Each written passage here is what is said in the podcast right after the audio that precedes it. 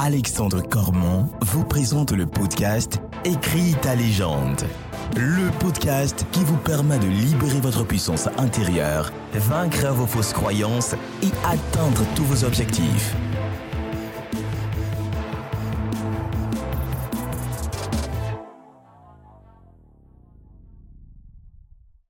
Bienvenue à toi, on est dans Écris ta légende, le podcast qui est là pour t'aider à libérer ta puissance intérieure, à prendre confiance en toi et à te dire que tu peux absolument réaliser tes rêves. Aujourd'hui, j'ai un invité très spécial. C'est un ami et surtout une personne avec un parcours extraordinaire. Une personne au grand cœur, une personne que je voulais absolument que tu puisses découvrir. Il s'appelle Julien Quagliarini, c'est un bodybuilder, c'est une personne qui a eu un parcours extraordinaire et tu vas énormément apprendre de sa personne. Salut Julien, comment tu vas?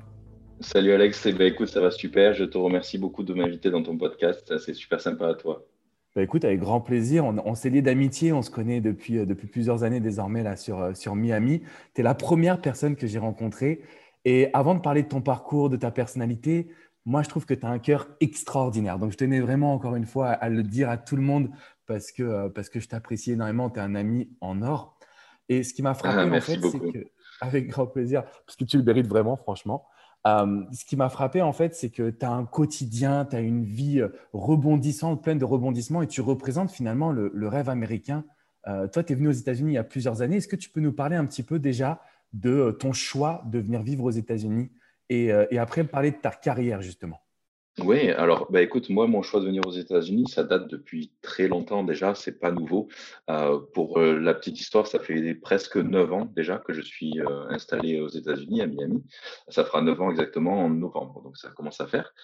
si tu veux, c'est un rêve depuis que je suis ado, on va dire. J'ai été bercé euh, ado par, euh, tu sais, les films euh, de Arnold Schwarzenegger, Van Damme, etc., Stallone. Et ça me, je sais pas, c'était un rêve pour moi de, de vouloir un peu refaire leur parcours, surtout Arnold qui m'a beaucoup inspiré, qui est parti de rien quasiment, hein, d'une petite ville d'Autriche et qui a tout quitté du jour au lendemain pour euh, partir aux États-Unis et réaliser ses rêves. Donc, euh, on le connaît tous, hein, devenu euh, Mister Olympia dans le bodybuilding et ensuite qui a réussi une carrière dans le cinéma, une carrière politique, gouverneur de Californie, etc. Donc, voilà, c'est l'exemple. en fait de la réussite à l'américaine qui m'a beaucoup inspiré et j'ai toujours rêvé depuis ado de, de faire de suivre un petit peu ses traces si tu veux donc, c'est ça un peu qui m'a motivé à, partir aux États-Unis. Sauf qu'évidemment, comme tu l'imagines et comme tu le sais toi aussi, tu ne peux pas le faire du jour au lendemain comme ça en claquant des doigts à n'importe quel moment. donc c'était quelque chose qui, qui était qui s'est construit en fait, au fil du temps et j'ai pu le faire que à mes 30 ans. Donc tu vois assez tard pour quelqu'un qui réalise ses rêves. J'ai commencé vraiment à les réaliser à partir de 30 ans. Et le plus marrant ou, pas, disons, dans tout ça, c'est que ça faisait déjà une dizaine d'années que j'avais envie de le faire, de franchir le, pas, mais euh, c'était pas le bon moment, j'en avais pas la possibilité, mais surtout, je me donnais toujours des excuses pour pas le faire. C'était quoi les excuses que tu pouvais avoir à ce moment-là?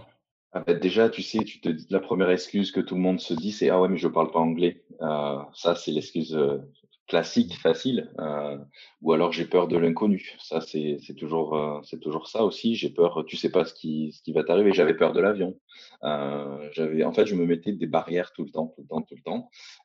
Et puis, et puis voilà, jusqu'au jusqu'au jour où il y a eu un événement qui a fait que c'est j'ai tout lâché et j'ai réalisé mon rêve. Donc en fait l'événement, on en avait déjà certainement parlé ensemble. C'était donc il y a il y a plus de plus de dix ans maintenant. Euh, J'étais avec une personne depuis quatre ans, donc euh, ma, copine de l'époque, euh, qui m'a quitté du jour au lendemain. Ça a été très très dur pour moi. Et puis, si tu veux, elle a été je ne saurais pas comment t'expliquer, mais ça a été vraiment très très brutal en fait. Hein. Euh, donc en fait, c'était soit euh, je, je, me lamentais sur mon sort euh, et puis je m'apitoyais et, je déprimais, soit je décidais de vraiment prendre ma vie en main et je réalisais réellement mes rêves.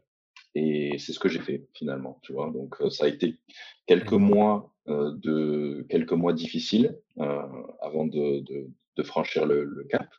Mais si tu veux, je me suis accroché à ça. Je me suis dit que si je le faisais pas maintenant, euh, je le ferais jamais et j'allais vraiment me déprimer totalement et, au final ne pas aller au bout de, mes rêves. Donc cet élément a été le déclencheur, si tu veux, de ce départ aux États-Unis. Et c'est énorme comment un événement qui est parfois douloureux, difficile à vivre, une rupture sentimentale. Moi, j'ai accompagné beaucoup de personnes dans ce domaine. C'est aussi un moment où on peut se remettre en question et réaliser des choses qu'on n'avait jamais réalisées jusqu'à maintenant. Comment tu penses que tu as trouvé cette force intérieure? Parce que tu le dis, tu as un peu les deux options. Tu as l'option vers la déprime, vers la difficulté, vers le fait de se lamenter. Et la deuxième option qui est de se dire, OK, mais je vais donner un sens à ma vie. Comment tu penses que tu as pu exploiter cette force qui est en toi? Alors déjà, euh, comme tout le monde, hein, j'ai été effondré. Hein. C'est, pas, je, ne dis pas que j'ai été plus fort que tout le monde, que j'ai euh, surmonté cette épreuve euh, très facilement, que que ça a été un claquement de doigts et que je suis parti. j'ai été effondré pendant quelques semaines, quelques mois. j'ai été même tout seul pour mes 30 ans, donc tu vois, ça a été un peu dur, tu vois, vraiment. Mmh c'était pour moi, ça a été un 30 ans, c'est un cap quand même, malgré tout, dans ta vie. Et le fait d'être seul pour ton anniversaire, pour tes 30 ans, euh, ça te fait réagir, quoi, tu vois. Vraiment, tu fais un peu le, tour euh, de ce que tu as fait dans ta vie jusqu'à tes 30 ans. Euh, et puis là, tu te dis, finalement, le, mon, rêve le plus profond, je ne l'ai pas réalisé. Et c'est peut-être justement le moment de le faire parce que j'ai plus de plus vraiment de blocage. Parce qu'en fait, au final, les barrières tombent d'un coup parce que tu n'as plus du tout, du coup, euh, la personne avec qui tu es, que tu étais, euh, n'est plus avec toi. Donc tu te dis, bah, finalement, euh, c'est plus simple, entre guillemets, de partir seul à l'aventure. et puis, tu as, d'autres barrières qui, qui s'enlèvent parce qu'au final, tu es dans un état, disons, de, bah, de solitude. et puis, tu te dis qu'il peut rien arriver de, de pire à ce moment-là. Euh, donc en fait, la seule option euh, qui te reste, c'est de te dire, ben, je tente le tout pour le tout, et puis ma foi, de toute façon, même si si ça marche pas, ben au moins j'aurais essayé, je regretterai pas de toute ma vie. Et puis mmh euh, dans la situation où j'étais, il pouvait rien m'arriver de pire. Donc au final, bah écoute, j'ai j'ai mis deux allez, trois, quatre mois avant d'arriver à tout organiser et puis prendre la décision. Et je suis, euh, je suis parti, mais je voulais pas partir euh, non plus euh, totalement, disons, à l'improviste. Donc, ce que j'ai fait, c'est que je suis allé dans une école d'anglais pendant un mois à Miami, parce que Miami, c'était une des villes qui me faisait rêver avec Los Angeles. J'hésitais un petit peu entre les deux, et puis finalement. Qu'est-ce qui t'a attiré chez Miami? eh ben, écoute, il y a plusieurs choses. Déjà, pour te dire, j'avais la phobie de l'avion. donc, pour moi, ça a été un grand pas. Euh, parce que c'était quelque chose qui me semblait impossible, prendre l'avion seul euh, pour autant de trajets. Euh, Miami, c'est un poil plus près que Los Angeles. et, et puis, je sais pas, par rapport à l'école que j'avais trouvée, ça me semblait être en fait un compromis entre école d'anglais et puis semi-vacances, on va dire. Et c'est ce que j'avais besoin à ce moment-là, en fait. J'avais besoin de à la fois apprendre l'anglais, mais aussi d'être dans un un lieu où je pouvais, euh, disons, euh, un peu oublier, euh, disons, rattraper une certaine forme de jeunesse. Je suis pas beaucoup sorti plus jeune. Euh, j'ai pas eu vraiment une vie de jeune entre guillemets parce que j'ai fait des études longues. Euh, j'étais vraiment focalisé dans mes études. J'ai fait, j'étais focalisé aussi sur des compétitions de bodybuilding. Donc si tu veux, j'ai pas vraiment eu une une vie d'étudiant qui sort. donc j'ai, voilà, j'ai pas vraiment, je suis pas vraiment sorti dans, dans ma vie d'étudiant mmh avec le travail que j'avais, le sport, le bodybuilding, etc. Donc je me suis un peu rattrapé, disons. Et Miami, c'est un peu la, la ville, voilà, de, tout est possible. donc c'était le soleil. C'était, c'est ce qui m'a, c'est ce qui m'a un peu attiré le rêve. Voilà, le, le rêve pour moi, ça incarnait bien le rêve américain. Et aujourd'hui, quel regard tu portes sur ces neuf années aux États-Unis sur ton parcours, sur la décision que tu as prise. Est-ce que tu en es fier? Est-ce que tu es positif? Est-ce que comment tu ouais, quel regard tu portes là sur cette décision? Bah, c'est la meilleure décision de toute ma vie. C'est la meilleure décision que j'aurais pu prendre de toute ma vie, c'est clair. Alors évidemment, la plupart des gens qui me suivent sur les réseaux sociaux voient le l'aboutissement, on va dire, de ces presque dix années aux États-Unis, euh, voit entre guillemets uniquement la réussite, mais alors il y a eu des moments et des années même d'énormes galères euh, donc ça a été euh, réellement un parcours du combattant. Ça, je, l'ai expliqué euh, de nombreuses fois sur ma chaîne YouTube notamment, où j'ai fait une série vraiment spéciale expatriation pour expliquer mon parcours. mais ça a été vraiment quelque chose de, très très compliqué en termes de bah, d'immigration, de, de, visa, ensuite de carte verte, ensuite de s'intégrer, etc. Donc ça a été réellement un parcours du combattant. Mais c'est ça aussi qui a fait, euh, qui a fait ma force, donc euh, qui, qui m'a permis euh, ensuite de, trouver la force de, de réussir. Et, donc en fait, j'ai réussi d'abord dans le bodybuilding en devenant un des premiers Français professionnels en bodybuilding aux États-Unis. Et ça, c'est quelque chose dont je suis très fier parce que jamais j'aurais pensé euh, arriver un jour. Donc, euh, c'est la fédération IFBB, en fait, euh, dans laquelle a concouru Arnold Schwarzenegger à l'époque, où lui était professionnel aussi. Donc j'ai réussi à devenir professionnel là-dedans aux États-Unis. Donc pour moi, ça a été quelque chose d'énorme. J'ai mis évidemment plusieurs années à réussir ça. Et ça a été des années de, compétition, de galère, etc. à savoir que les compétitions de bodybuilding, c'est vraiment, il n'y a pas de, place, à, disons, à, l'amateurisme. On est obligé d'être euh, très très sérieux. C'est un mode de vie très particulier où on doit peser sa nourriture, on doit avoir une certaine récupération, dormir un certain nombre d'heures, etc. On ne peut pas sortir comme on veut, aller manger euh, avec euh, ses copains comme ça. Ou enfin bref, c'est vraiment quelque chose, un mode de vie très particulier. Euh, donc il faut une discipline de faire pour pouvoir faire ça. Et c'est vraiment beaucoup plus que ce qu'on peut penser.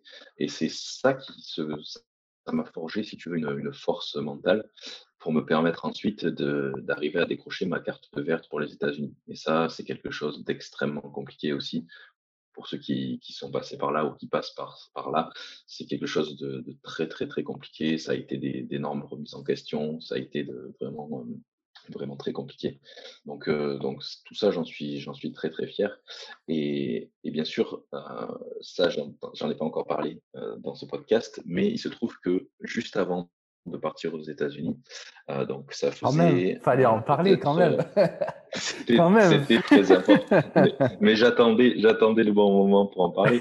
Mais il se trouve que donc six mois après euh, que mon ex-copine de l'époque m'ait quitté euh, violemment, euh, j'ai rencontré ma femme actuelle, donc Marjorie. ça, c'était juste avant de partir. non, ça a été, pardon, ça a été à mon premier retour des États-Unis. En fait, j'y suis allé un mois, comme je t'ai expliqué. Et à mon retour des États-Unis, euh, j'ai rencontré ma femme actuelle en fait dans un karaoké. Donc c'est quand même fou la vie, c'est-à-dire que j'étais parti aux États-Unis pour tout oublier, pour euh, pour essayer de réaliser mes rêves et tout ça. J'y suis resté un mois. Forcément, on est obligé de revenir euh, parce que j'étais à la base en touriste et donc il fallait que je revienne pour ensuite trouver un moyen de pouvoir repartir avec un visa correct, etc.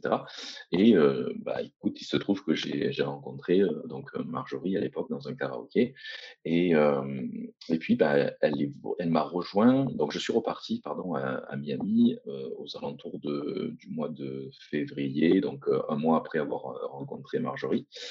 Et donc, donc on savait pas du tout comment ça allait se passer, évidemment. Chacun avait sa vie et tout ça il se trouve qu'elle qu'elle est venue en vacances euh, quelques semaines après, quelques mois après, me, retrouver. Et, puis après, on, disons, on s'est presque plus jamais lâché en fait. Et la vie a fait que euh, elle, de son côté, elle a, euh, son entreprise a, fait faillite entre guillemets, et donc elle a été en licenciement économique. Et pour elle, bah, finalement, c'était aussi un choix qu'elle a fait de me rejoindre aux États-Unis sans savoir aussi dans quoi elle s'embarquait. Et, euh, et, au final, c'est, ça a été une prise de risque pour tous les deux. Et puis, bah, écoute, on s'est plus jamais quitté. Et puis maintenant, tu sais euh, comment on est. On s'est marié euh, aux États-Unis. On s'est marié sur la plage. Euh, donc, voilà, c'était, c'était vraiment un, moment fabuleux. Donc, donc, ouais, pour moi, quand je refais le, le tour de, au finalement, ce qui me paraissait un drame il y a dix ans, euh, en fait, c'est devenu euh, ben, un, rêve au final euh, en l'espace de, qui s'est construit sur neuf ans. donc, voilà, c'est-à-dire à la fois une réussite sportive, professionnelle et sentimentale qui s'est construite pendant 9 ans. C'est vraiment hyper puissant ton évolution, ton parcours. Et effectivement, comme je vous côtoie tous les deux avec Marjo, je vois la puissance également de votre relation. La première question que je vais te poser, c'est, tu vois, il y a toujours ce dicton derrière chaque grand homme se cache une grande femme. Avant de te poser des questions sur le bodybuilding, le mindset, vraiment qu'on aille chercher cette force qui est en toi, quelle place tient Marjo dans ton cœur? On la connaît, mais dans ton évolution, dans ta réussite, dans le fait d'être cadré, d'être soutenu parce que, comme tu le dis, l'environnement est très important. Quelle place elle tient, tu penses, aujourd'hui dans, on va dire, ta réussite ou même votre réussite? Ah ben c'est carrément un, pilier. Euh, je ne pourrais pas faire sans euh, de toute façon. Donc euh, c'est clair que ça, c'est, on, est indissociable. C'est-à-dire que si tu veux, ma réussite globale n'aurait pas pu se faire sans son aide et son soutien. Euh, ça a été euh, un soutien depuis euh, le début et jusqu'à aujourd'hui. c'est vraiment quelque chose que voilà, c'est c'est tellement difficile à expliquer, mais toi qui nous connais bien, tu, tu, le vois dans la vie de tous les jours, on, travaille tout le temps ensemble. Euh, et c'est pas tout le monde qui peut travailler ensemble 7 jours sur 7, 24 sur 24. Euh, sans pour autant se détester, etc. Et euh, c'est quoi justement la recette pour toi? Parce que tu le sais que j'accompagne beaucoup de personnes qui sont en couple et leur couple bah, navigue plutôt vers le mauvais côté en général. Toi aujourd'hui, mmh si tu devais donner un secret, parce que comme tu le dis, avec Marjo, vous travaillez ensemble, vous vivez ensemble, vous êtes d'une certaine façon 24 heures sur 24 ensemble. Comment vous faites pour continuer de vous séduire, pour continuer d'être heureux ensemble, pour continuer d'avoir cette, cette joie de vivre en fait En fait, je pense que c'est avant tout le dialogue. Euh, c'est-à-dire que, euh, si tu veux, dans mes précédentes relations, et elle aussi d'ailleurs, euh, on avait tendance à, ne pas parler, ne pas dire les choses. Et du coup, en fait, les choses s'accumulent. Et puis, au bout d'un moment, eh ben, souvent, c'est la goutte qui fait déborder le vase et ça, ça casse violemment d'un coup. je pense qu'avec Marjo, on a ce dialogue qui est quand même assez important. C'est-à-dire qu'on se dit les choses très rapidement, on n'attend pas, tu vois, dès qu'on a quelque chose à se dire, on discute vraiment. donc je pense que c'est la, la relation qu'on a voilà, dans la discussion qui, qui, nous fait tenir aussi. Et, et le fait qu'on ait vécu aussi des, des, des moments très difficiles, autant l'un que l'autre, qui nous a au final rapprochés et consolidés. Quand tu dis des moments très difficiles, tu veux parler des choses qu'on a dans l'enfance. Tu n'es pas obligé de parler de détails intimes, hein, bien évidemment. Simplement juste pour qu'on comprenne, est-ce que c'est votre parcours passé ou votre parcours ensemble dans les épreuves du quotidien? Alors, il y a un peu des deux, mais euh, surtout dans les épreuves euh, qu'on a traversées euh, ensemble. donc, ça a été, si tu veux, c'est quand elle est venue avec moi il y a 9 ans qu'elle m'a rejoint aux États-Unis. si tu veux, euh, elle, était partie sur complètement autre chose. Euh, elle s'était dit ah bah tiens je vais faire une formation de wedding planner et, euh, et, elle voulait faire ça à la base.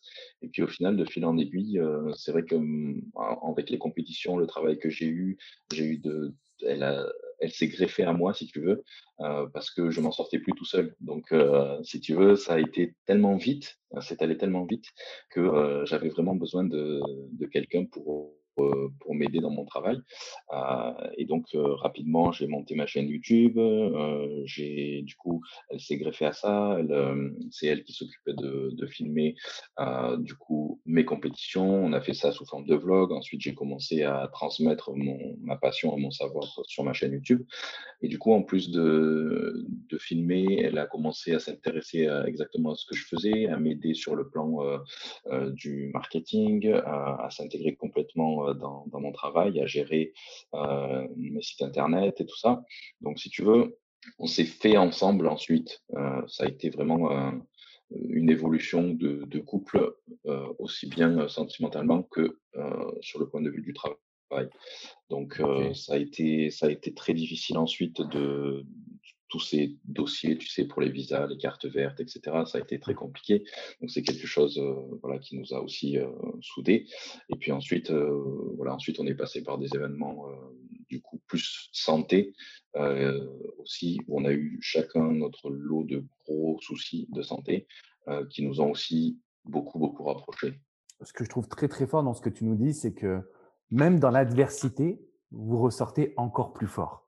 Il y a des couples, à la moindre première contrariété, il n'y a plus rien, il n'y a plus d'amour, ça se tire l'un sur l'autre.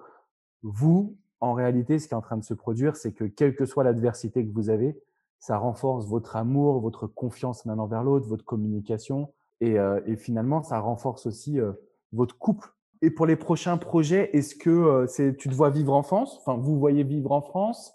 Est-ce que c'est, enfin, rester aux États-Unis, pardon, repartir en France, partir ailleurs dans le monde? C'est quoi la suite pour, pour vous, pour votre relation?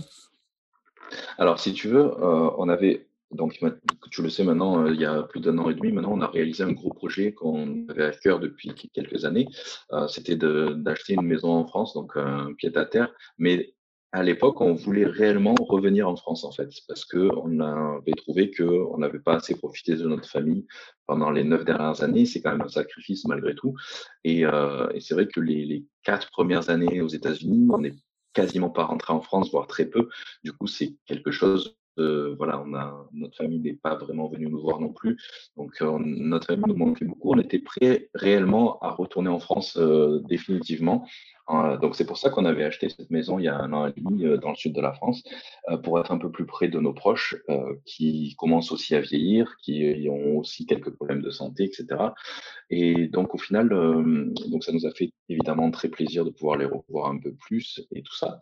Mais on s'est vite rendu compte que que ce soit nos amis ou notre famille, en fait, tout le monde avait fait sa vie et, n'avait plus réellement besoin de nous. En fait, euh, je ne sais pas comment expliquer. C'est un sentiment qui nous a. On s'attendait vraiment à autre chose. Et en fait, on a réalisé que voilà, chacun avait sa vie, chacun euh, avait fait euh, son petit chemin, et que et puis nous, au bout de, de tant d'années aux États-Unis aussi, neuf ans, ça fait quand même beaucoup. En fait, on a réalisé que, que en fait, on était devenu euh, plus euh, américain et que euh, la France avait moins, disons, évolué, ou alors c'est nous qui avons évolué différemment, si tu veux. il y a certaines choses que qu'on, voilà, qui nous, on s'attendait, en fait, si tu veux, à retrouver la France d'il y a 9 ans, les amis d'il y a 9 ans, la famille d'il y a 9 ans, mais sauf que non, tout a changé. et tout a évolué, exactement. Et du coup, voilà, on s'est un peu remis en question aussi. Et, là, en fait, cette année, on a décidé de demander la nationalité américaine. Donc, on a lancé déjà le, les processus. Et donc, donc, ça fait partie d'une aussi des, voilà, ce que tu nous demandais tout à l'heure des projets. Donc, donc ça c'est fait. Donc, si tout va bien, dans six mois, un an, on sera américain. Donc, on garde bien sûr la nationalité française, donc double nationalité. donc, voilà, pour l'instant, on reste voilà, on reste aux États-Unis, mais on compte faire quand même la moitié de l'année. Et ça, je trouve que c'est quelque chose que j'ai toujours plus ou moins rêvé, c'est de faire moitié de l'année aux États-Unis, moitié de l'année en France, parce que c'est vraiment exceptionnel de pouvoir vivre dans deux pays. Et ça, en fait, c'est la puissance de, d'avoir un, business online qu'on a pu créer justement ces neuf dernières années.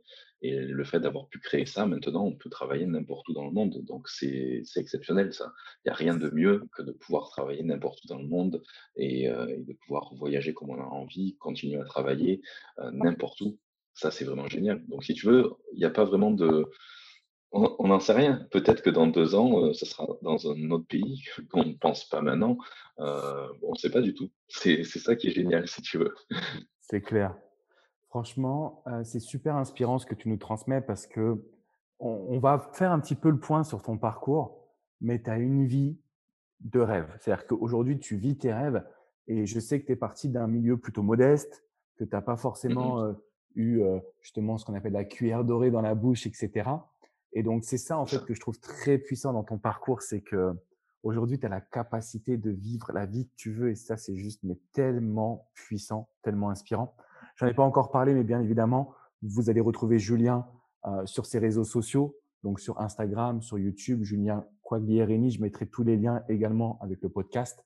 Allez voir, regardez ce qu'il fait. C'est c'est simple. C'est la seule personne, la seule personne dans le monde. Quand je prends une photo avec lui, on me dit oh tu connais Quaglierini. C'est-à-dire que c'est la star, la star de la star. Je dis pas que je suis une star, mais j'ai quand même près d'un million de personnes sur YouTube.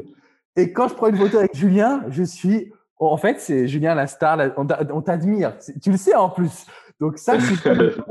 Donc, premièrement, je suis jaloux de la taille de tes bras. Et deuxièmement, je suis Euh. jaloux du fait que tu sois une star sur Instagram et sur YouTube. Donc, allez le voir. Euh,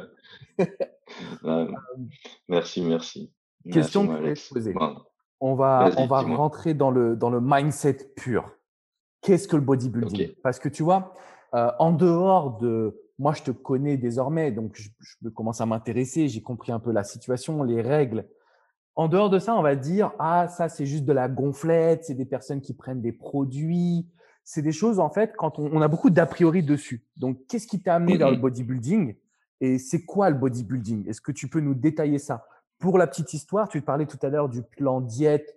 C'est simple. Moi, je tiens pas 48 heures avec ton plan diète quand tu une. Sou- Souvent, je vais te raconter cette anecdote, tu ne sais pas, Julien, mais un jour, j'étais invité par Julien et Marjo avec un pote. On est venu manger chez toi, tu étais en compète. On est venu manger, donc c'était diète. Et c'était super bon. Mais derrière, on a été obligé d'aller à Cold Stone, qui est un glacier, pour aller se manger la plus grosse glace parce que, en fait, Euh, tu me l'avais pas dit ça. non, j'avais honte en fait. J'avais honte. Franchement, tu fais compète. Tu es dans ta zone, tu es déterminé. Et je me dis, t'es ressorti, on était là en mode, waouh, attends, il nous faut du sucre, il nous faut de, la- de- pas le terme, mais il nous faut de la merde, quoi. Et, euh, et, en fait, c'est tellement dur, votre diète, votre plan. J'aimerais bien que tu puisses nous expliquer, voilà, c'est quoi le bodybuilding, s'il te plaît? Ouais, alors, c'est vrai qu'en France, c'est encore très mal vu, malheureusement, et c'est une des raisons aussi qui a fait que j'avais envie de partir aux États-Unis pour ça, pour ma passion, euh, parce que c'est c'est pas du tout le, la même perception qu'on a du bodybuilding en France, aux États-Unis. Et encore, les mentalités ont beaucoup évolué ces dix dernières années. Ça commence à être un peu mieux accepté en France, mais c'est toujours euh, très marginal. Donc c'est vrai que euh, le bodybuilding, c'est souvent associé euh, à gonflette, comme tu dis, à dopage, à euh, euh, rien à la cervelle, etc. Euh, il y a, comme dans tous les sports, comme dans toutes les activités, des, euh, bah, des gens qui malheureusement salissent notre discipline. Euh, bien souvent dans les médias français, quand on voit des émissions, ils prennent les pires caricatures qui puissent exister euh, dans le monde du bodybuilding français et forcément, eh ben, ils nous font passer tous pour des abrutis. Donc malheureusement, c'est aussi bah, les médias qui rajoutent ça, c'est aussi les personnes qui pratiquent le bodybuilding et qui nous qui sont pas dans le même démarche que moi, euh, qui salissent aussi notre image générale. Donc, si tu veux, c'est très, très, très difficile euh, d'être euh, perçu dans le bodybuilding pur et dur en France, sérieusement. Ça va bien au-delà de, l'apparence physique, tu t'en doutes. C'est quelque chose, en fait, c'est un mode de vie complet. C'est pas uniquement une apparence, c'est vraiment un mode de vie complet. C'est en quelque sorte, euh, j'associe le, culturisme. Donc, culturisme, c'est, je préfère utiliser le mot culturisme que bodybuilding. C'est donc le culte du corps. Euh, et je le vois un petit peu comme, euh, en gros, comme un artiste qui façonne à son image son propre corps. Tu vois, c'est plus artistique.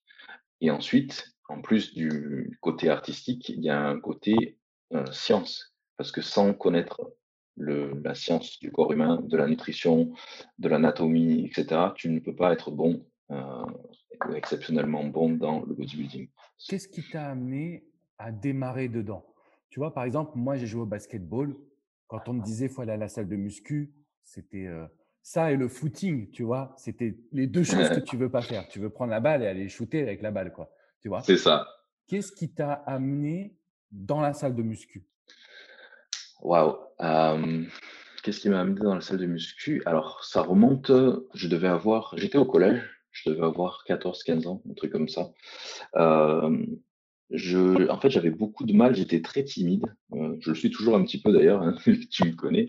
Euh, mais j'étais encore plus timide que ça, si tu veux. Et à cet âge-là, je n'arrivais pas à aller vers les filles. J'avais euh, énormément de, mal. J'étais très, très, très timide.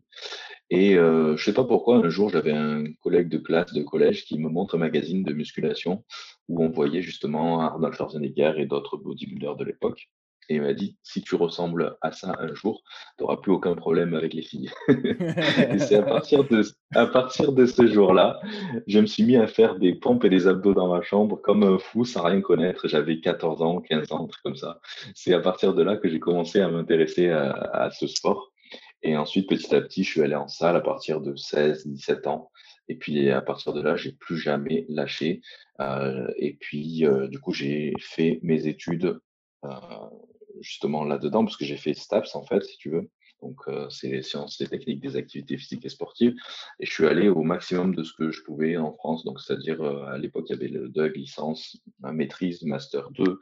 Euh, donc, ça fait déjà cinq ans d'études après le bac. ensuite, j'ai continué avec des brevets d'État, des diplômes de préparateur physique de sportif de haut niveau, etc. En fait, je voulais être le meilleur dans mon domaine. Donc, en tant que préparateur physique et coach. Et du coup, j'ai passé tous les diplômes qui pouvaient exister dans ce domaine-là en France et en Europe. Donc ça m'a pris euh, entre 7 et 9 ans pour acquérir tous ces diplômes. Donc là, c'était en France.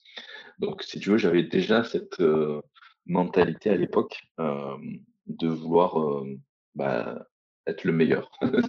Donc si tu veux, c'est autant dans les études que dans le sport, etc. Ça ne veut pas dire que je l'ai été, ça veut dire que j'avais cette mentalité à vouloir toujours être... Que... Est-ce que tu penses qu'on peut réussir sans cette mentalité? Est-ce que, euh, parce que dans le milieu du basketball, j'ai eu aussi cette, euh, cette idée, c'est-à-dire qu'on te dit qu'il faut que tu sois le meilleur, il faut, on te dit qu'il faut que tu repousses tes limites et que le seul moyen de le faire, c'est aussi de contrôler un peu ton cerveau, ton mental. Est-ce que tu crois que de se dire j'y vais pour le plaisir, c'est possible finalement d'arriver au, succès, que tu as eu? Ça m'intéresse d'avoir ton avis. Mmh. non, je pense pas. Et je pense que aussi j'ai été loin d'être le meilleur, si tu veux, euh, parce que quand tu regardes toutes mes compétitions que j'ai pu faire aux États-Unis, donc pour pouvoir décrocher ma carte pro, donc devenir professionnel, bodybuilder professionnel aux États-Unis, j'ai dû enchaîner les compétitions et j'ai réussi à gagner donc cinq compétitions et cinq overall, c'est-à-dire toutes catégories. Donc parmi des Américains. Donc ça veut dire que c'était en gros les meilleurs au monde qui venaient, euh, les meilleurs de tous les États-Unis, pardon, qui venaient euh, justement concourir pour essayer de finir premier et décrocher leur carte pro. Et si tu m'avais dit ça il y a dix ans, j'aurais jamais pensé que je réussirais à faire ça, si tu veux, parce que j'étais loin d'avoir le, meilleur physique. Il y a des, des personnes qui ont une génétique euh, bien meilleure. Et si tu veux, en bodybuilding, la génétique, c'est quand même aussi très, très important. Mais par contre, je pense que j'ai eu ce mental que à l'époque, euh, je devais être un de, ceux qui ne lâchaient pas. Et au final, si j'ai gagné tout ça, c'est pas parce que j'avais le meilleur physique, mais c'est parce que je pense que j'ai jamais lâché, que j'avais plus le meilleur mental. Donc euh, oui, pour moi, c'est c'est juste pas possible autrement qu'avec euh, avec, un mental de faire, de réussir dans n'importe quoi, que ce soit dans la musculation ou dans n'importe quoi, puisque ça a été pareil pour euh, pouvoir avoir la carte verte et puis maintenant pour pouvoir devenir américain, etc. C'est juste que je pense que j'ai été plus persévérant que d'autres. Et ça vient d'où tu crois cette persévérance? Est-ce que tu peux nous parler aussi peut-être de, de ton enfance d'une certaine façon? Est-ce que tu crois que ça pourrait venir de là? Est-ce que tu as développé cette persévérance au fur et à mesure? Si tu peux nous donner des tout petits détails pour, pourquoi qu'on se dise ah bah ouais il est à Miami mais c'est normal il a touché un héritage de 50 millions de dollars et puis euh, et puis c'est juste mis à faire ça, on me le dit. tu, on te dit sais que je l'entends. Ah oui oui tu sais que je l'entends encore beaucoup. Euh, en fait c'est bizarre hein, mais c'est la mentalité française qui est comme ça. Aux États-Unis jamais j'ai jamais eu ce genre de remarque.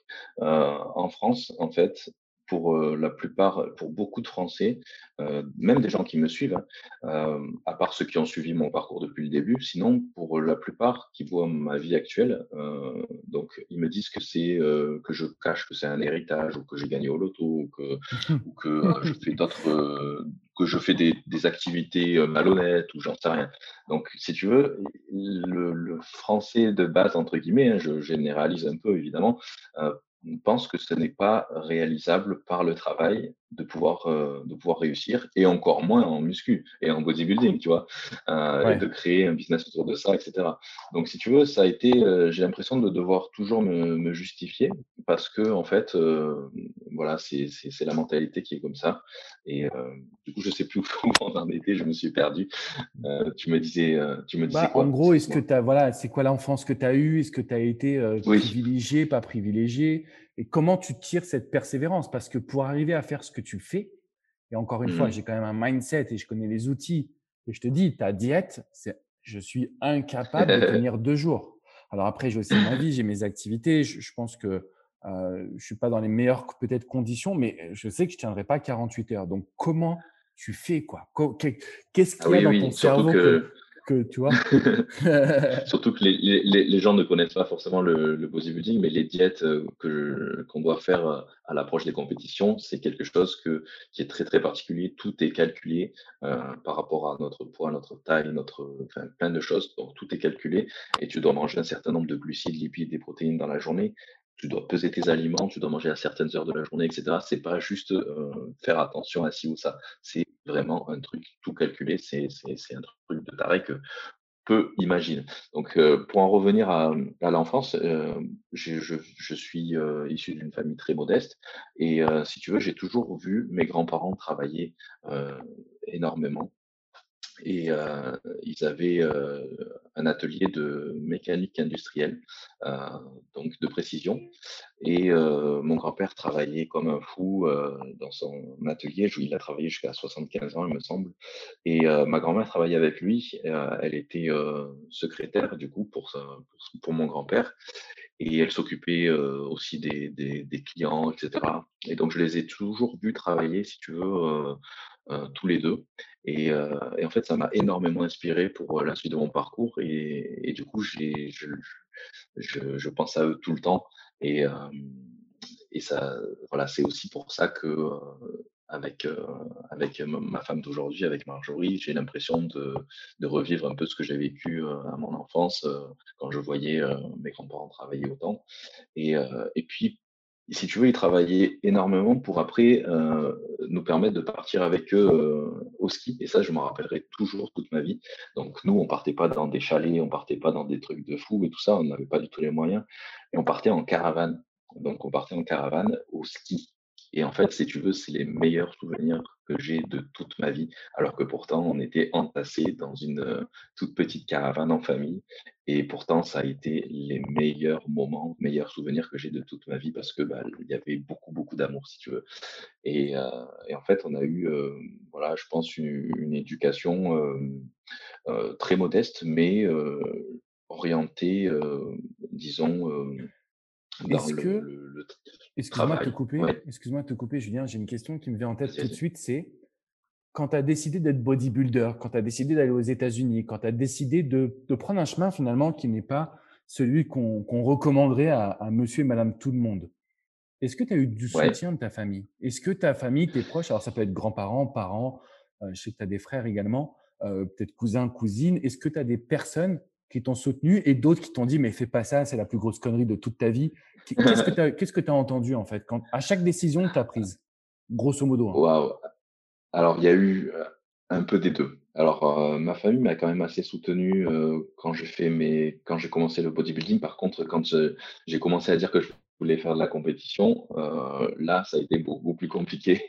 Euh, là, c'est vrai que mes parents l'avaient pas très très bien pris, mais malgré tout, ils m'ont quand même soutenu, mais ils avaient peur, etc. Donc, si tu veux, c'était euh, mitigé, très mitigé. Euh, mais Sinon, ils m'ont quand même soutenu par rapport à, à mes choix euh, d'études, etc. Euh, ensuite, pour euh, le choix de partir aux États-Unis aussi, au sein de ma famille, c'était assez mitigé. Euh, du côté de mes parents, ils étaient plutôt plutôt content que je prenne euh, justement euh, une décision de vouloir euh, voilà changer ma vie, réaliser mes rêves. Mais après, certaines autres personnes étaient plutôt dans la jalousie, du coup me, me disaient que j'allais pas réussir, que essayer de me mettre des bâtons dans les roues, etc. Donc si tu veux, ça a été assez assez mitigé de ce côté-là, ouais. Mmh. D'accord.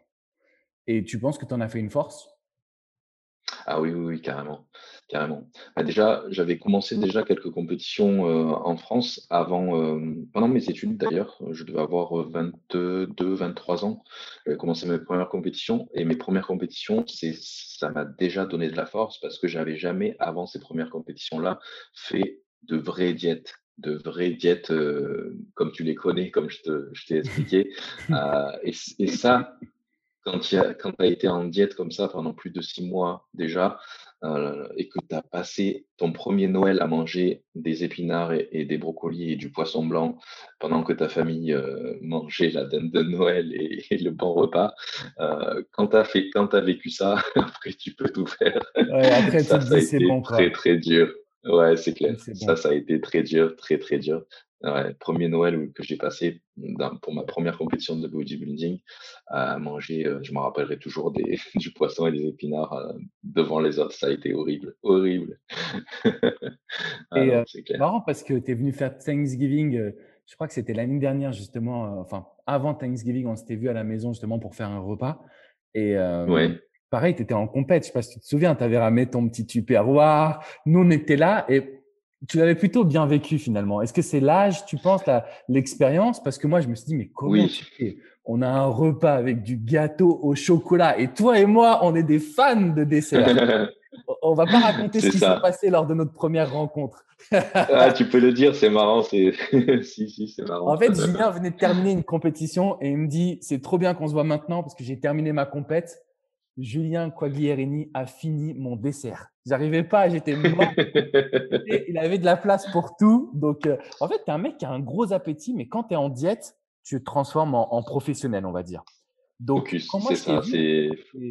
J'étais assez surpris finalement que tu supportes, tu supportes le repas. Euh, donc, nous, c'était un repas de famille, repas, repas de potes. Et euh, tu étais là, mmh tu étais quand même, enfin, mindset, tu étais focus, quoi. Il y avait pas... Ça, c'est parce que c'est maintenant. Euh, enfin, c'était l'année dernière ou il y a deux ans, parce que maintenant j'ai arrêté la compétition maintenant. Mais euh, si tu veux, j'avais, ça fait 25 ans que je pratique maintenant, donc ça fait quand même un certain nombre d'années. Et au fil, au fur et à mesure des années, euh, ton caractère et ton mental se forgent de plus en plus. Donc tu peux euh, résister, tu sais pourquoi tu le fais et tu sais qu'il y a des moments pour il y a des moments pour tout. Donc euh, il y a des moments euh, pour la diète, ça peut durer plusieurs mois où tu es vraiment ultra sérieux et puis il y a des moments ensuite où tu te fais plaisir et du coup j'ai appris ça justement. C'est encore plus comment dire de pouvoir te dire là ça y est j'ai atteint mon objectif maintenant j'ai terminé je vais pouvoir me faire plaisir eh ben, c'est encore plus gratifiant, si tu veux, et tu le savoures encore plus, d'autant plus que, que ça, tu vois. Donc j'ai appris, si tu veux, au fur et à mesure des années, euh, ça et à me contrôler et puis à ne pas avoir euh, vraiment de d'envie, euh, parce que bon, il y a plusieurs années, c'était plus compliqué. le fait même de sentir des pâtes cuire ou des trucs comme ça, parce que forcément, ma femme ne mangeait pas les mêmes choses que moi. donc si elle, se faisait cuire des pâtes, rien que en fait le fait d'être en diète pendant plusieurs mois, ça te décuple tes goûts et, et, les odeurs. Du coup, rien que le fait de sentir du riz cuire ou des pâtes cuire, ça me faisait l'eau à la bouche et ça devenait super dur. Donc, si tu veux, à l'époque, c'était un petit peu compliqué. Mais puis, au fur et à mesure des années, bah, tu t'y habitues et puis ton, ton mental se, se, devient encore plus fort. Après, euh, après, ça te fait même plus envie. Donc, euh, donc voilà, il y a des moments pour tout. Et après, comme tu dis, tu es professionnel. C'est ton travail. Donc, euh, donc voilà, tu n'as pas le choix. C'est comme ça. Et petite question comme ça qui me vient, puisqu'on parle de professionnels. Le podcast Écrit ta légende, il est là pour que je mette en avant des personnes qui ont eu un parcours extraordinaire comme toi, des personnes qui suivent leurs projets, leurs rêves. Indirectement, tu vois, on se dit, ah, si tu es sportif de haut niveau, bah, tu dois gagner beaucoup d'argent. Est-ce qu'il y a des bodybuilders qui arrivent à vivre? Donc, je pense que si on prend Arnold Schwarzenegger, effectivement, on prend, on prend une référence. Euh, il y en a quelques autres que je connais un petit peu. Est-ce que les bodybuilders, il y a un sport où on, est un sport où on peut en vivre? Parce que toi, tu as développé une marque qui est sous ton prénom et sous ton nom, avec des programmes. D'ailleurs, je vous invite vraiment à aller regarder le site si vous voulez prendre du poids, perdre du poids, vous muscler, si vous avez envie d'un accompagnement. Suivez les conseils de Juju parce qu'il est au top. Euh, Merci. ça, voilà, ça c'est ton activité principale que moi je connais. Mais en tant que bodybuilder, est-ce que tu as gagné beaucoup d'argent avec? Pas du tout, tu en as perdu. Comment ça se passe? Alors, justement, je pense que c'est là aussi où beaucoup de personnes euh, pensent que euh, à partir du moment où on est professionnel, on gagne notre vie. Alors, pas du tout en bodybuilding, pas du tout. Et même, je, dirais, même tu en perds. Euh, alors, pourquoi? Déjà, professionnel en bodybuilding, ça veut dire, en fait, c'est plus un titre qu'autre chose. Ça veut dire que tu fais partie des meilleurs dans le monde. Et du coup, c'est une reconnaissance mondiale dans ce milieu-là. Mais après, ça veut dire que tu as le droit de participer à des compétitions professionnelles. Et si tu es dans, le, dans les cinq premiers lors d'une compétition, tu as des primes euh, du coup de compétition. Mais alors, ce sont des primes vraiment ridicules comparées à ce que tu peux euh, justement mettre pour ta préparation, dépenser pour les hôtels euh, là où tu dois aller, pour le matériel, etc. Donc, si tu veux, allez, la plus grosse prime, c'est pour les, les gros bodybuilders qui se prépare pour le Mister Olympia, mais ça c'est dans une catégorie supérieure à moi euh, où je pas envie de, j'avais pas envie d'être. Euh, ceux-là peuvent gagner jusqu'à 500 000 dollars dans l'année s'ils arrivent à être Mister Olympia. Et ça, il y en a un au monde, un seul au monde. et ça, c'est la catégorie d'Arnold Schwarzenegger, non? Ça, c'est la catégorie d'Arnold Schwarzenegger. Et il y en a un seul au monde et un seul par an. Les autres, ils ne gagnent quasiment rien. Et ce sont des personnes qui, bah, disons, qui dépensent énormément, que ce soit en complément, que ce soit en matériel, que ce soit en plein de choses. Et au final, si tu veux, quand tu vois ça, c'est ce que gagne peut-être un joueur tout en 15 jours, tu vois. Ça, c'est c'est une personne qui va gagner ça une fois dans sa vie, au bout de 30 ans de carrière, peut-être tu vois? Donc euh, voilà. Et puis après, dans ma catégorie à moi, euh, la personne qui va gagner Olympia va gagner peut-être 30 000 euros, 30 000 dollars, qui gagne. Donc si tu veux, c'est pas trop. Et puis après, une compétition plus euh, locale, donc une, allez, une compétition qui va être équivalente, je sais pas moi, à la Coupe d'Europe, on va dire en football.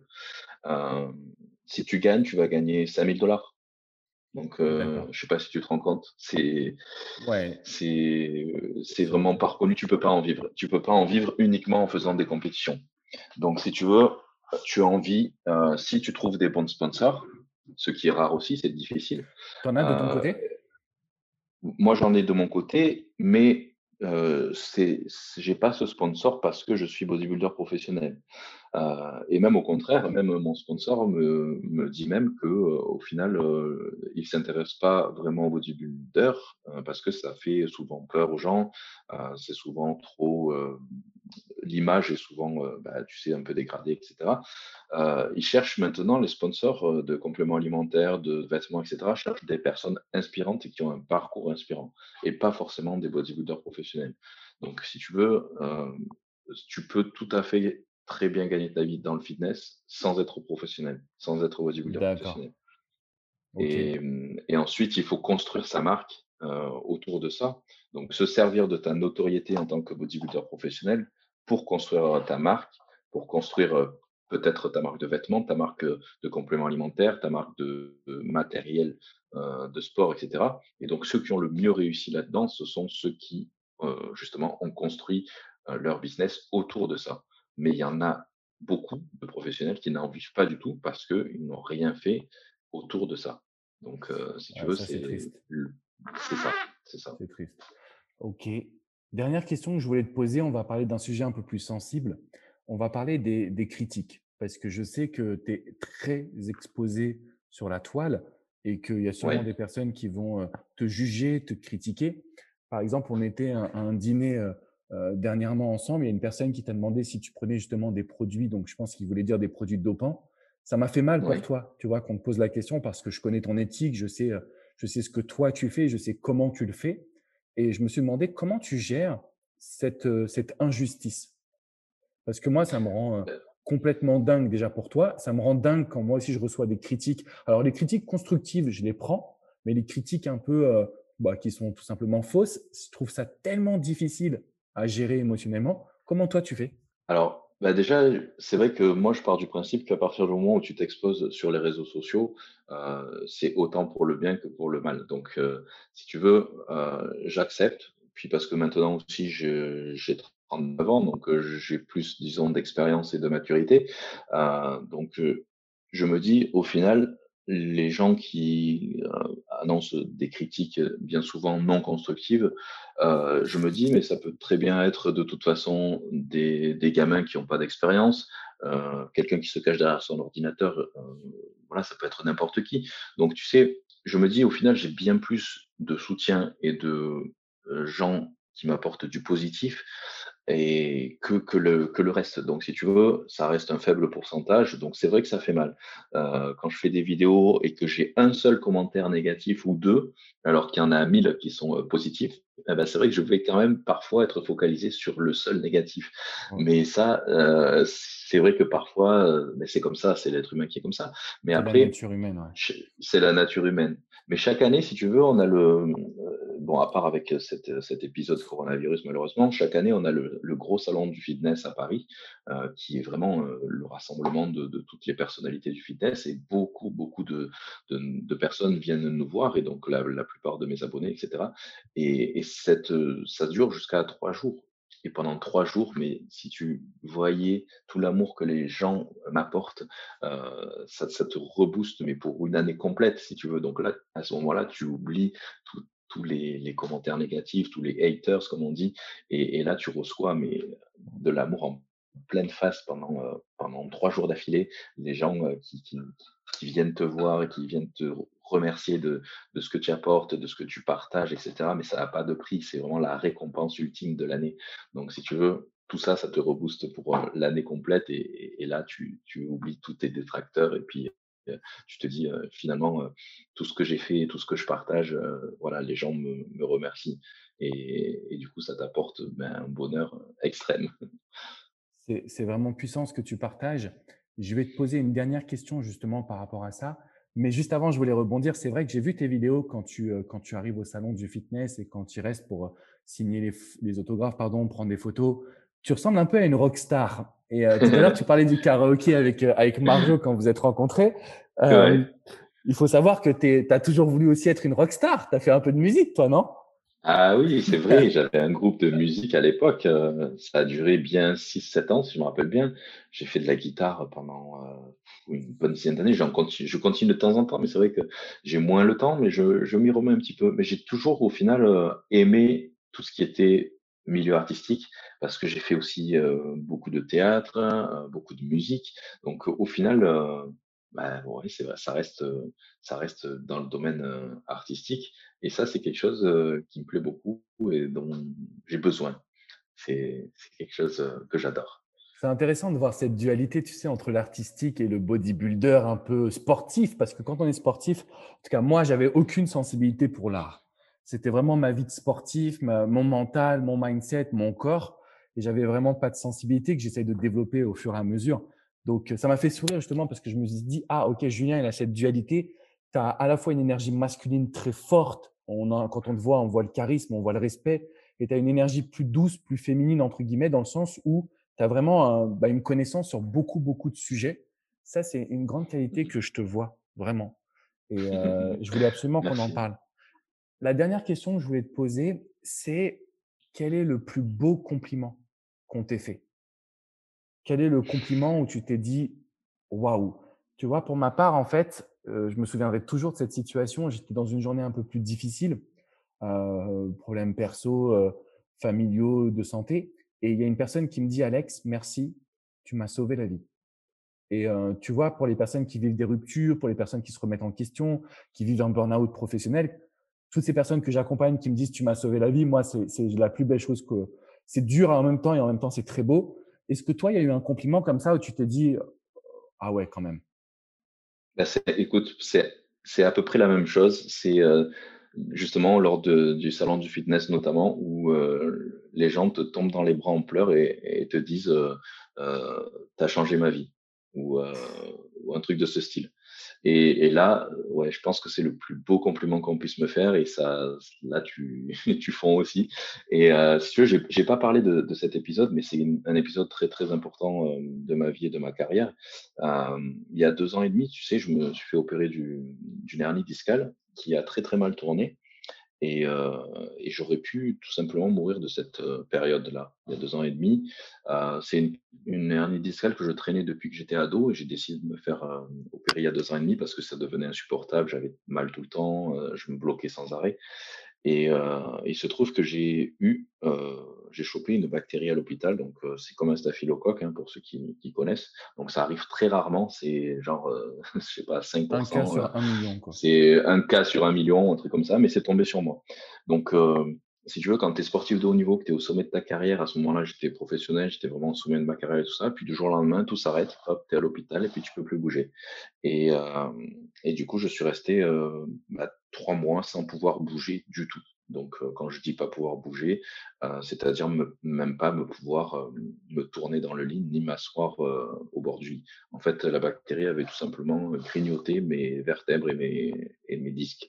Donc, voilà, pour un sportif professionnel qui fait que ça de toute sa vie et qui, du jour au lendemain, est dans un lit d'hôpital sans pouvoir bouger, c'est tout qui s'écroule et, encore une fois, euh, j'ai pas euh, lâché les j'ai pas tout lâché comme j'aurais pu le faire aussi quand je suis parti aux États-Unis, hein, quand je t'ai dit quand euh, quand j'ai eu ma rupture sentimentale. plutôt que de tout lâcher, j'ai essayé d'en faire bah, comme pas vraiment un reportage, mais j'ai essayé de, de partager tout ça en fait avec mes abonnés qui me suivaient sur ma chaîne YouTube. Donc pour moi, ça a été une sorte de thérapie aussi. Et, et puis, ma femme, Marjorie, ne voulait pas trop que je partage tout ça à l'époque parce que c'est vrai que c'est très intime. Et elle n'était pas trop trop d'accord au début. Puis moi, j'ai quand même insisté. Je voulais le faire. J'en avais besoin pour moi et puis et puis pour les autres. Et puis finalement, ça a eu un énorme impact, bien plus que ce que j'aurais cru. Et, finalement, j'ai remarqué que beaucoup de personnes avaient été dans une situation un petit peu similaire et ça les avait aidés euh, justement à, tenir le coup euh, pendant cette période-là et à se dire que c'était possible, que tout était possible. Et du coup, même si j'ai mis, euh, voilà, j'ai après j'ai eu un corset en dur pendant plusieurs mois et puis j'ai mis, j'ai dû mettre un an pour pour pouvoir me remettre un peu d'aplomb. Tu vois, les médecins me disaient que j'allais mettre un an pour remarcher. J'ai jamais voulu croire à ça et, chaque jour je faisais un, petit effort supplémentaire pour pour essayer de, de leur prouver que non. Et mais au final, voilà, au bout de deux ans, j'ai pu remonter sur scène et faire la dernière compétition de ma carrière pour montrer à tous que c'était possible, hein, même si ça a été très galère. Je suis remonté sur scène, sur une scène professionnelle, et j'ai fait ma dernière compétition de bodybuilding. Et, et voilà, j'ai été super content. Les gens m'ont vraiment soutenu, ont repartagé mon expérience, et ça a permis à, à beaucoup de monde aussi de justement de bah, de les aider psychologiquement dans des, moments où ils croyaient totalement perdus. Ou, voilà. Donc, si tu veux, pour moi, ça a été une, bonne thérapie de partager tout ça. Et au final, ça a eu un impact sur beaucoup de personnes. J'aurais jamais cru autant. Donc, voilà, ça a été, c'était mon, mon petit, petit moment que je t'avais, je t'avais raconté aussi et, voilà, qui reste très très dur pour moi et que j'ai surmonté euh, avec bien sûr l'aide de ma femme Marjorie qui m'a soutenu jour et nuit et qui restait à mes côtés à l'hôpital pendant de nombreux mois. Donc euh, voilà, c'est pour ça que sans elle, comme je te dis, euh, rien de tout ça n'aurait pu se passer aussi bien. donc voilà, c'est vraiment mon pilier je pense que quand elle va écouter l'épisode, elle va être à la fois super contente avec une petite larme qui va couler sur ses yeux. Parce que c'est hyper puissant ce que tu partages. Et moi, ce que ça me signifie, c'est que même quand on croit que c'est fini, il y a toujours une force intérieure, une puissance, un espoir, une lueur à aller chercher. Il faut pas beaucoup de personnes pour réussir. Il faut pas beaucoup de soutien. Mais si vous, vous n'y croyez pas, bon, déjà là, vous partez avec un désavantage. Alors que si vous y croyez, que vous donnez le maximum, un peu comme Julien l'a fait, bah, tout le parcours et tous les rêves, parce que c'est ça qu'il faut bien comprendre de cet épisode, c'est que Julien, aujourd'hui, il a réalisé ses rêves, ses projets. Il n'y a pas une chose qu'il m'a dit qu'il voulait faire qu'il n'a pas faite. Et ça ne veut pas dire que c'est facile, parce que tu as dû plusieurs fois prononcer le mot, c'est compliqué, c'est difficile. Et je suis tellement heureux parce oh que c'est vrai qu'on a tendance à simplifier un peu ce qu'on accomplit parce qu'on l'a fait. On se dit, bon, bah, on l'a fait. Mais moi, quand j'ai su ce qui t'était arrivé après l'opération et que je te vois en train d'essayer de te suspendre à la barre du lit et d'essayer de faire des tractions, je me suis dit, mais qu'est-ce qu'il fait? Et j'ai envoyé un message à Marjo, je lui ai dit, tu l'engueules tout de suite. tu ne le laisses pas faire ça. Et euh, non, mais c'est vrai, c'est au niveau mindset, au niveau, en fait, aujourd'hui, on est capable de tout, quoi, en tant qu'être humain. C'est pas facile, mais c'est possible. C'est ça, exactement. Rien n'est facile. Et si on veut réaliser de grandes choses, ça va être très, très compliqué. Mais si tout, tout était facile, tout le monde le ferait. Donc, euh, voilà, il ne faut pas lâcher, être persévérant. Tout est possible. Exactement ça. Merci en tout cas, Julien, d'avoir pris du temps euh, pour être là pour cet épisode, pour transmettre le meilleur de ton expérience. Donc là, il y a plusieurs petites choses que vous devez faire. La première, c'est vous rendre sur tous les réseaux sociaux, celui que vous préférez, pour suivre Julien Quaglierini. Vous pouvez aller également sur son site julienquaglierini.com.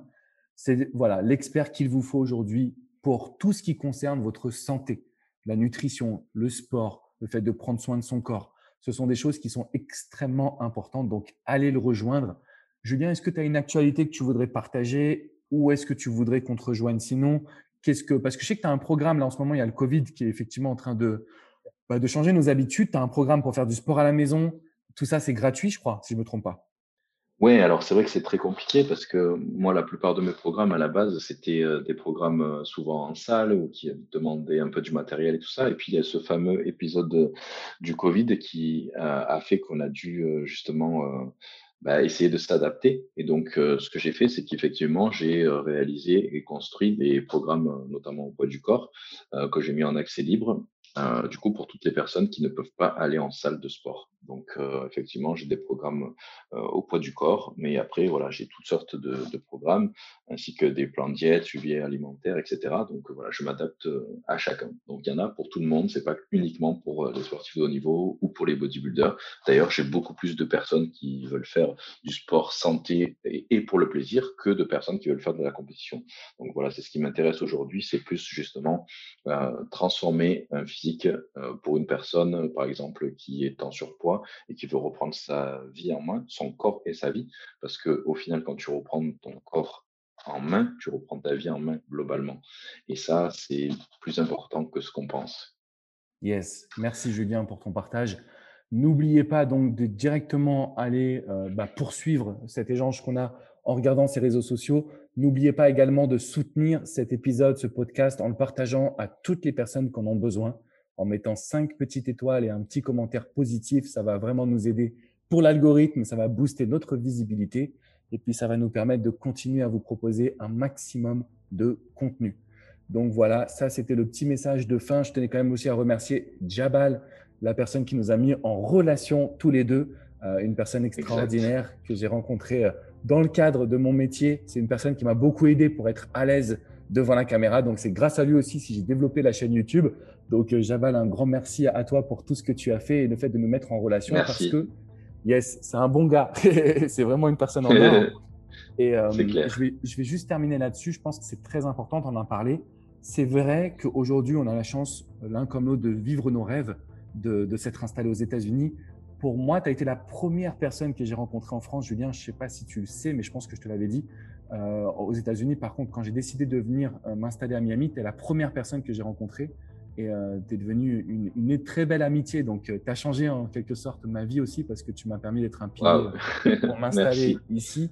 Et, Mais toi aussi, toi aussi, tu as, tu as, changé la mienne dans le sens où tu nous as aussi beaucoup apporté humainement. Et puis aussi, justement, tu nous as, avec Marjorie, orienté vers des, différences euh, justement pour organiser notre, notre business et notre travail. Tu nous as ouvert un peu l'esprit et, euh, c'est vrai que grâce à toi aussi, on a réussi à passer un cap euh, dans, notre, dans notre travail.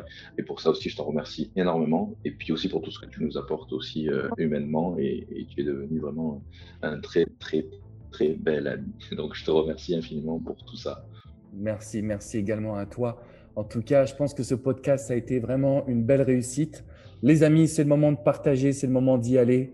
Et euh, vous pouvez suivre Julien, c'est un mec en or. Vous pouvez suivre Julien et Marjo parce que leur couple aussi, ils sont très fun à suivre. parce que du coup, maintenant, elle va en séance de sport avec toi. Donc euh, voilà, suivez la personne qui vous fait vibrer ou suivez le couple, ils sont extraordinaires. Et on se retrouve très bientôt.